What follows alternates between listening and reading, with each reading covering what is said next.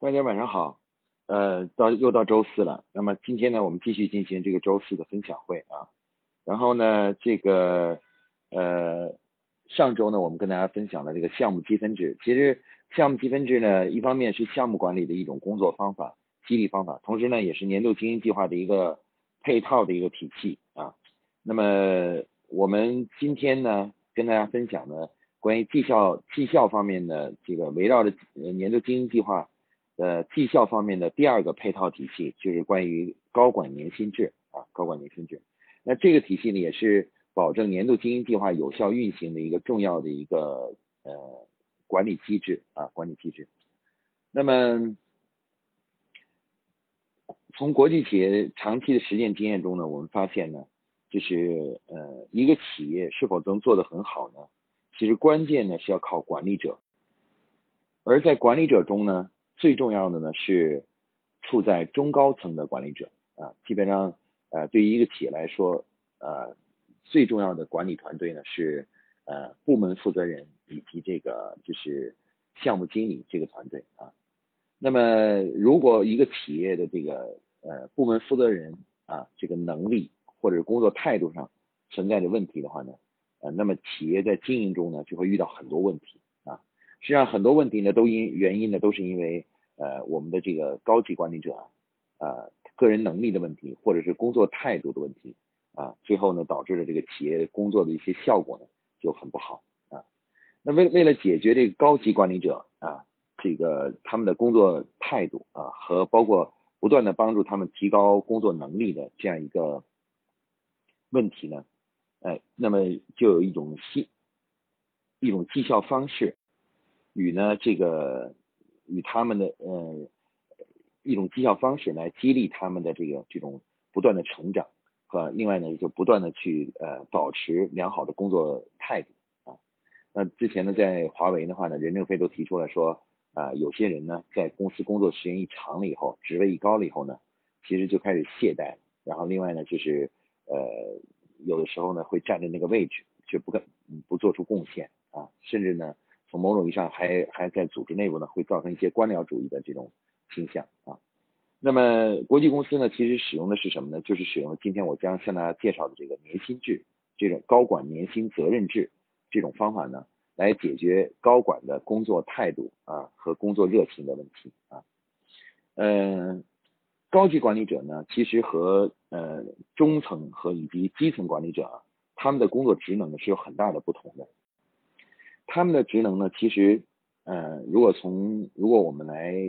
呃，从这个系统的角度来看的话呢，他们的职能呢，其实偏重于计划和组织啊，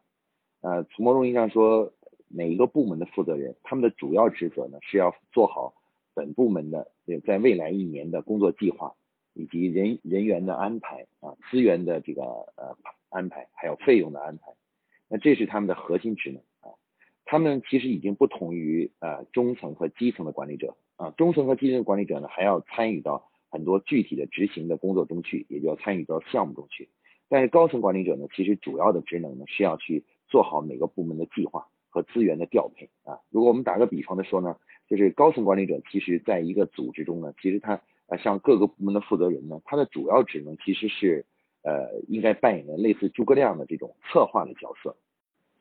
那么，呃，基层的中基层的管理者呢，更像是关羽、张飞啊、赵云啊这样的这个呃武将的这种角色啊角色。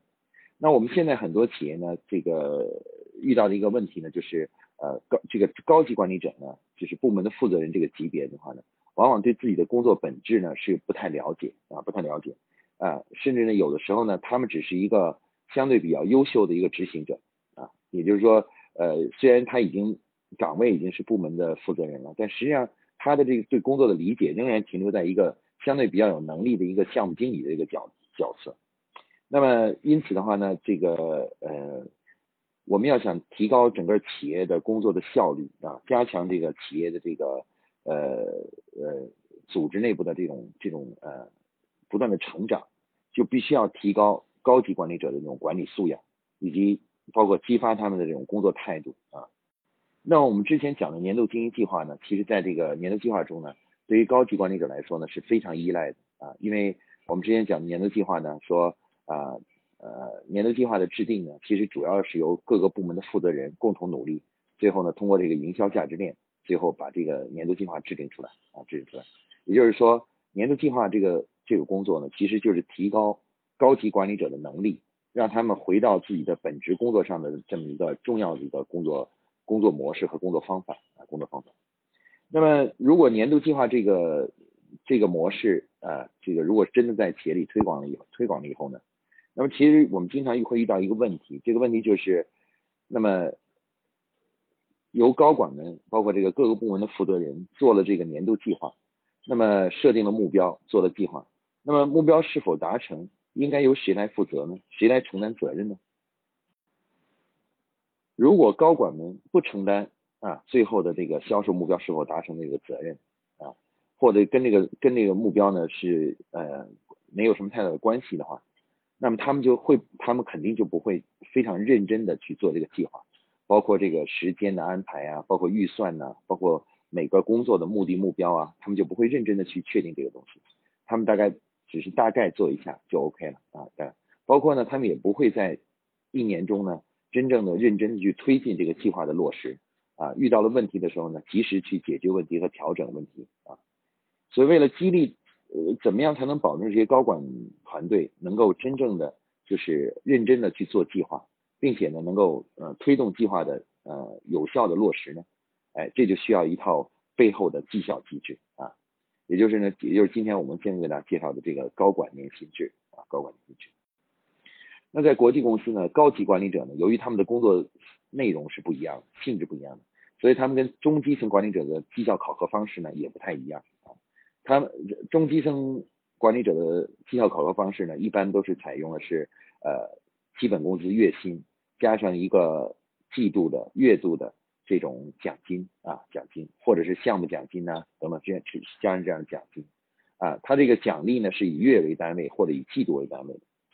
但是呢，这个呃作为一个高级管理者呢，他其实所做的。工作呢，其实最终的成效呢是以年为单位，是以年才能看到到底这个成效是不是能取得的。其实很难用每一个月来考核他们到底这个工作成效到底怎么样啊啊！而且呢，他们必须要对什么呢？他们呃，我们公司的最终的业绩和目标呢是负责任的。那么，尤其是呢，当我们推广了这种年度经营计划这种模式，由总监们一起来。做每年的年度经营计划，那到年底的时候的话呢，他们就必须要对这个计划最终达成的目标负责任啊，一定要负责任。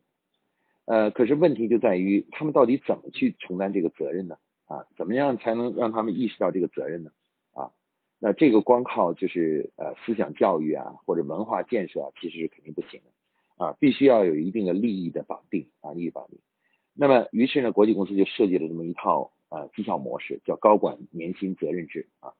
那么也就是说呢，针对所有参与年度经营计划制定的啊这个人员啊，一般来说呢，主要是各个部门的负责人，加上总经理、副总经理，或者是再加上总经办的负责人啊，总经办的负责人。那这个参加这个年度计划制定的大约是十个人左右，这些人呢，都采用一种叫年薪制的方法。那么年薪制是什么东西呢？年薪制呢，其实说起来也很简单啊。也就是说呢，这个呃，我们跟普通的员工在谈他们的薪酬的时候呢，是我们谈他的月工资是多少，就每个月的收入收入多少，然后再谈奖金大约是多少。但是我们跟高管来来说的话，我们将以年为单位来跟他们探讨他们的薪酬问题啊。一般呢，我们会为高管呢设定一个年度的一个总收入的一个年薪包啊，年薪包啊。比如说呃，公司呢首先呢会呃根据公司的实际情况和定设定年薪的档级，一般是从二十万到两百万啊啊，每隔一呃二十万呢，二十四万呢，二十呃八万啊，三十二万等等，哎设设定很多档级啊。那设定完这个档级之后的话呢，每个总监呢根据他的工作年限呢，我们会授予他这个呃把它放到某一个具体的档级中去。于是呢，他就有一个基于年度的这样一个年薪包啊年薪包。那么这个年薪包呢，它这个年薪包呢，这个是呃公司给他的一个总的一个收入的一个呃设定的一个总的收入，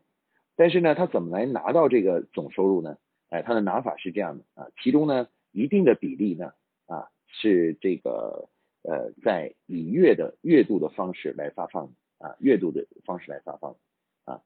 然后呢，一定的比例呢是到年底呢才有发放。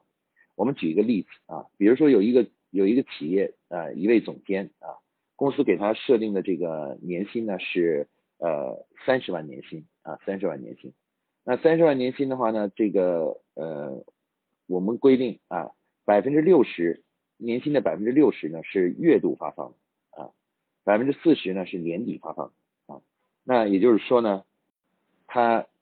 每个月呢，呃，拿到的总金额呢是呃每个月呃日常发放的呢是十八万啊，然后呢每个月呢是一万五千块钱啊，一万五千块钱，而年底呢还有十二万。啊那么这两个薪酬呢，这个为什么要这样设？有什么为什么要这样设呢？哎，让我们来，我给大家解释一下啊。首先，我们来谈谈年底这部分啊，也就是说，每位高管的话呢，当呃年初的时候呢，定好了年薪以后的话呢，他年底其实都有一部分钱啊。比如说，如果你是年薪是三十万呢，你就有十二万在年底才能拿到；而这个呃这个你是六十万的话呢，你就有二十四万，你你到年底才能拿到啊。也就是说，这个钱。呃，是到年底才拿的。那问题是拿这个钱的条件是什么啊？拿这个呃年底这部分这部分薪酬的条件是什么啊？这部分条件呢？这部分条件呢，就是我们说的是，因为这些人都是参与做年度经营计划的啊，目标也是大家定的，工作方法、工作项目、工作内容也是大家都一起定的，大家当然要对这个负责任。怎么负责任呢？哎，一般企业呢会规定啊，一般国际企业会规定啊。年度目标达成率必须要超过百分之八十五，所有的高管呢才能够拿到拿有拿年底那部分的资格。换句话说呢，如果是年度经营计划未超过呃年度定的目标未达到百分之八十五啊八十五啊这个所有的参与年度经营计划的高管，也就是各个部门的负责人，包括总经理、副总经理都不能够。拿到年底的那部分这个薪酬啊，就年底的部分这个后半部分啊。那么我们说为什么要这样做呢？其实呢，这这样做的道理很简单，就是这就叫做对结果负责。因为每一个高管呢，到年底的时候，可能有的人是十几万，有的人是二十万，有的人甚至三十万。那么十几个、十个高管在一起呢，就有那么大概几百万的、几百万的这样一个一个年底的收入啊，年底收入。那如果公司的目标没有达成呢，他们其实是用他们所有人的这些年底的这个部分呢，对公司的结果负责啊。当然，如果他们达到了这个百分之八十五以上啊，那么这个他们就可以每个人呢都可以去呃去呃获得这个年底这个部分的薪酬啊。当然了，每个人呢呃如果有大家有达到百分之八十五以上的所有的总监呢都是有。都可以去拿年底的部分，但是呢，拿多少呢？还要进行呢考评啊，考评。那考评中呢有很多重要的指标，其实一共有七项指标啊。这个七项指标分别是销售收入、呃利润率，然后人均利润、部门项目达成率、部门组织提升、流程建设，以及最后一个就是前端部门满意度。啊，满意度有七项指标，这里七项指标呢，我就不跟大家一一解释了啊，因为它还有一个占比的问题，每一个总监呢，他那个七项指标的这个占比呢是不太一样的，不太一样的啊。那么比如说像市场总监呢，他就要，如果是一个公司市场总监呢，他就要呃，他的那个年底的这个考评的占比呢是呃，销售目标达成率呢占百分之三十，利润目标达成率呢占百分之二十啊，有百分之五十呢都是跟呃，公司的销售和利润有关的啊。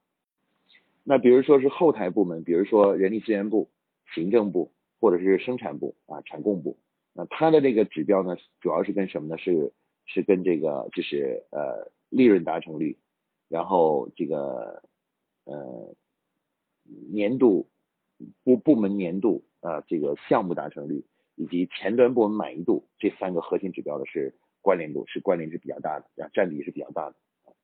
那么事实上呢，就是如果公司达到了百分之八十五的这个目标那么每个总监呢，都要根据这个之前设定好的这个呃年底考评的这个 KPI 呢，进行这个进行这个呃考评啊。考评出来以后的话呢，比如说有呃七个总监、八个总监啊，或者十个总监啊，十个总监。考评完了以后的话，根会根据考评分呢啊，对这些总监呢进行排名啊，进行排名。排名完了以后的话呢，排在第一名的总监。啊，或者是第二名的，加上第二名总监，可以年薪呢升一档啊。比如说第一名那个总监，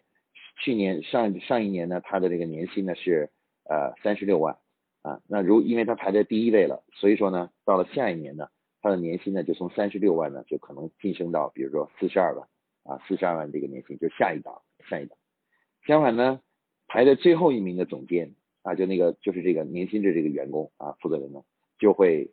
降一档。啊，比如他是三十六万的年薪，因为他排在最后一名了，他就从三十六万可能会被降到三十二万啊，三十二万的这个这个年薪啊。那么这个这个呢，就是年底的这个部分的考评啊，大家看到他的拿的条件是呃，一定公司业绩要超过百分之八十五，而且的话呢，呃，他的考评呢还要还要对他进行考评啊，呃，考评完了以后呢，其实哦，刚才忘了说，还考评完了以后，还有一个得分嘛。如果因为满分是一百分，所以如果得到嗯八十分的话呢，就拿百分之八十；如果是九十分呢，就拿百分之九十；如果拿七十分呢，就拿百分之七十，就拿年底的百分之七十啊。那这样的话呢，其实每个总监呢啊是呃都拿到的条件呢都是百分之八十五，呃超过百分目标的百分之八十五呢，大家就会根据各自的表现拿的多呃多与少呢也有所不同啊，也有不同。那么这个年薪制的这部分的考核部分呢，就体现了什么呢？体现了有这样几个重要的意义。第一呢，大家可以看到，就是呃，总监们必须意识到啊，他们必须要认真的做计划，认真的推进计划。最终呢，因为目标跟所有人都有关啊，所有人都有关。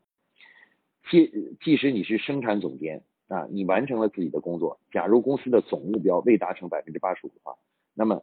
后台部门这些总监也拿不到年底那部分啊，也就是说，所有的总监都会被绑定在一起啊，绑定在一起。大家必须要团结，在日日常的工作中呢，要互相帮助、互相支持。然后呢，这个只有这样做呢，才能够真正的最后呢，就实现公司的这个目标，然后最后才能拿到年底那部分啊。这样的话呢，通过这种方式呢，我们就让所有的总监呢，对自己的工作呢，呃，要去负责任啊，要负责任，包括呢。大家知道这种模式的建立呢，是让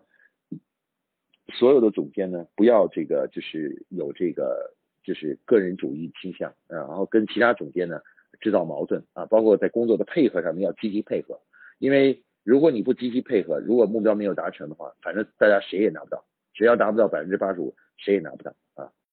那么在实践过程中呢，我们发现这种年薪制的这种模式啊，就这种年底这种模式呢，会大大的去激发这个。高高层管理者的这个工作的热情啊，包括呢，他们会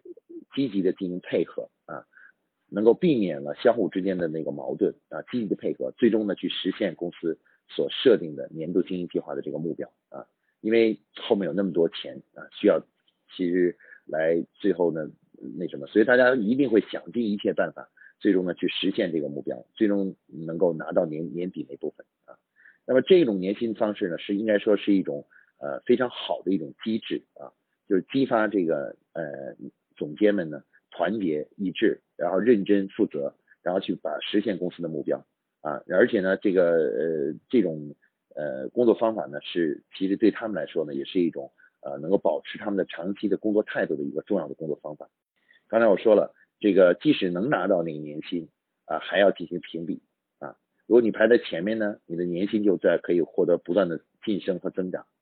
比如你连续三年你都排第一的话，你的年薪就可能涨得很多了，一下子这个年薪就从，比如说可能三十六万，一下涨到了可能是五十万了啊，已经五十万的年薪了。但如果你不努力的话，你不认真不努力的话，那么很可能的话就是你年薪呢开始自己定的很高，呃，由于你排在最后也会被降下来的啊。所以说呢，这种薪酬设计啊，这种绩效方式，既加强了总监们之间的之间的相互团结。同时又督促了每一位总监要认真的工作，对自己所承担的责任呃工作要负责任啊，要那什么呃，应该说是一个非常好的一个呃年底的这么一个绩效考核方式啊。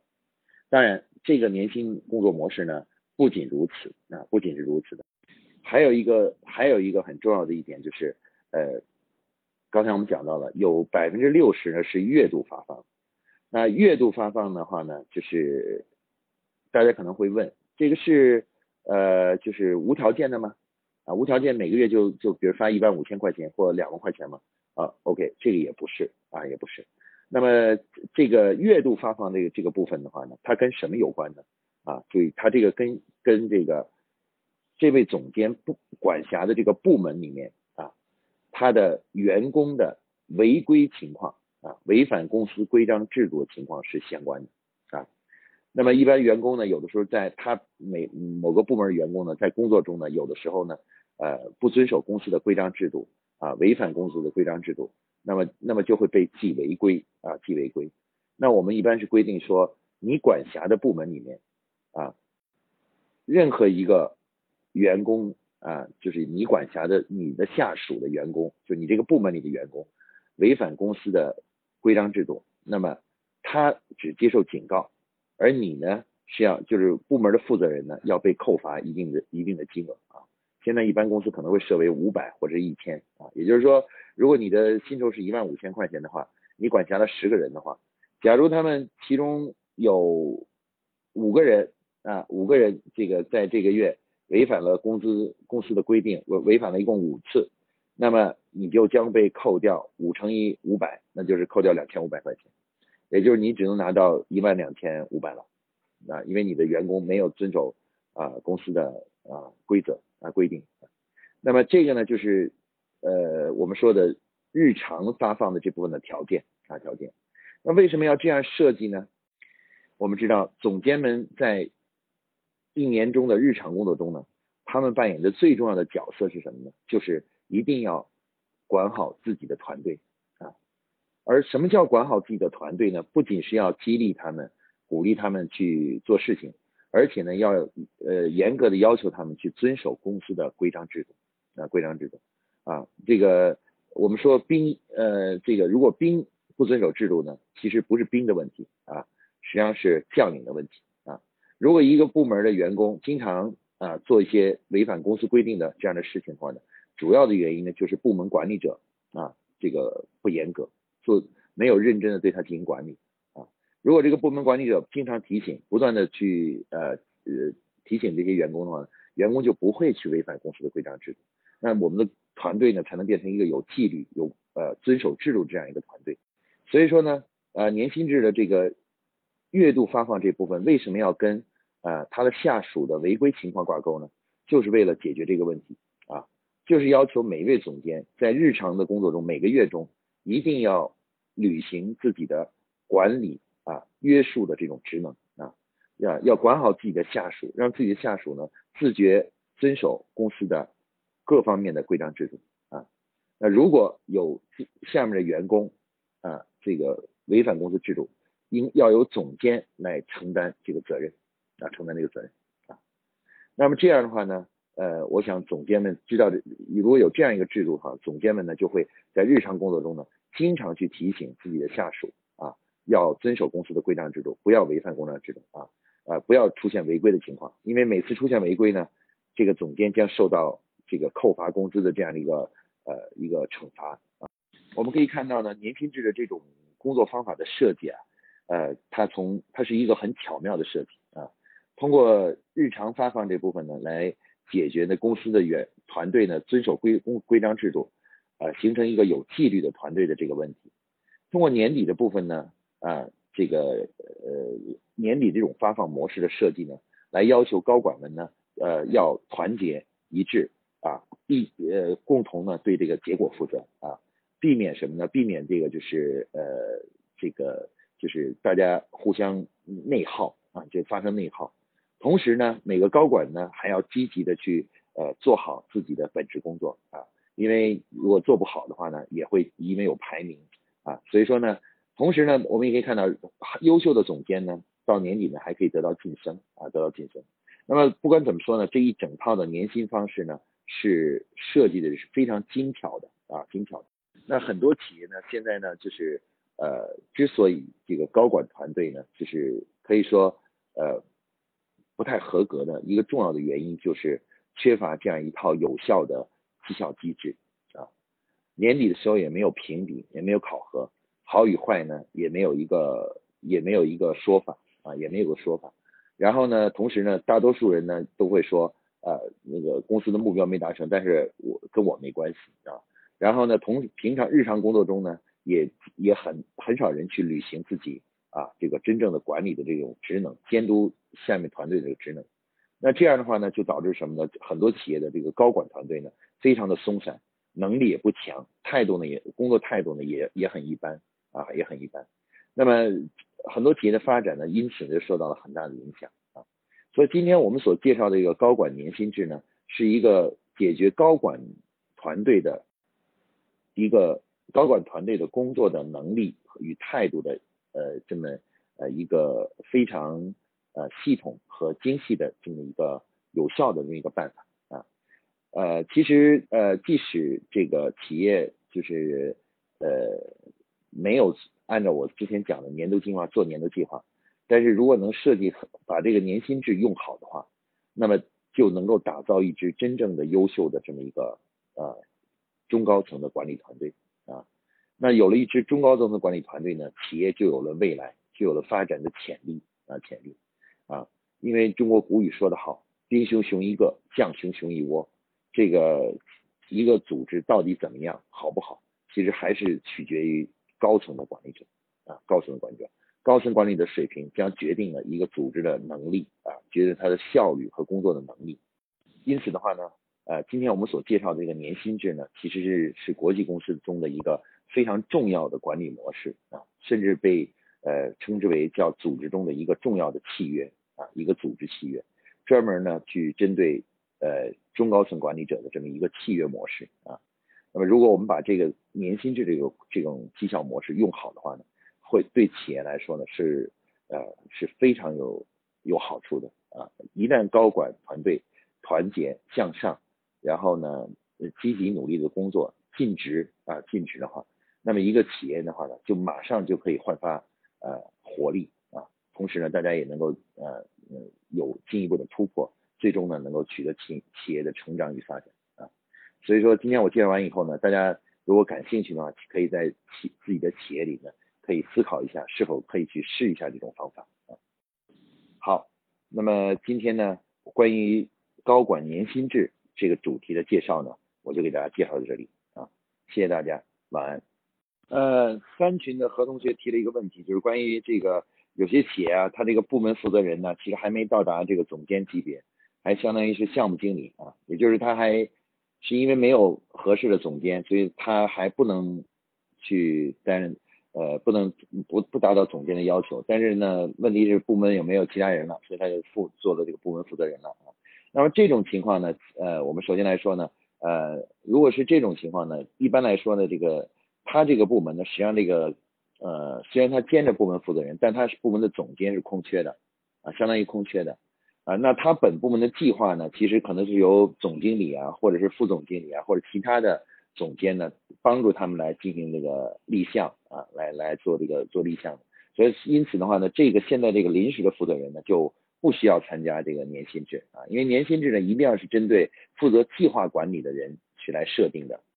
那如果这个人呢，他自己呢，其实还没有能够成成为一个计划的管设计者、管理者，不能对自己本不能不不能计划呢进行设计的话呢，他就不需要参与这个呃年薪制啊啊，因为年薪制呢是一个呃就是高回报，同时呢也有一定的风险啊，风险也比较大的一个。那么员工还没到达那个级别呢，就可以暂时不参加啊，不参加啊。但是呢，真正的能够帮助公司来进行计划管理、制定计划、落地计划的这个呃这个呃达到这个基本要求的这个呃部门负责人呢，就一定要参加年薪制啊。好，这个呢就是我对这个问题的回答啊。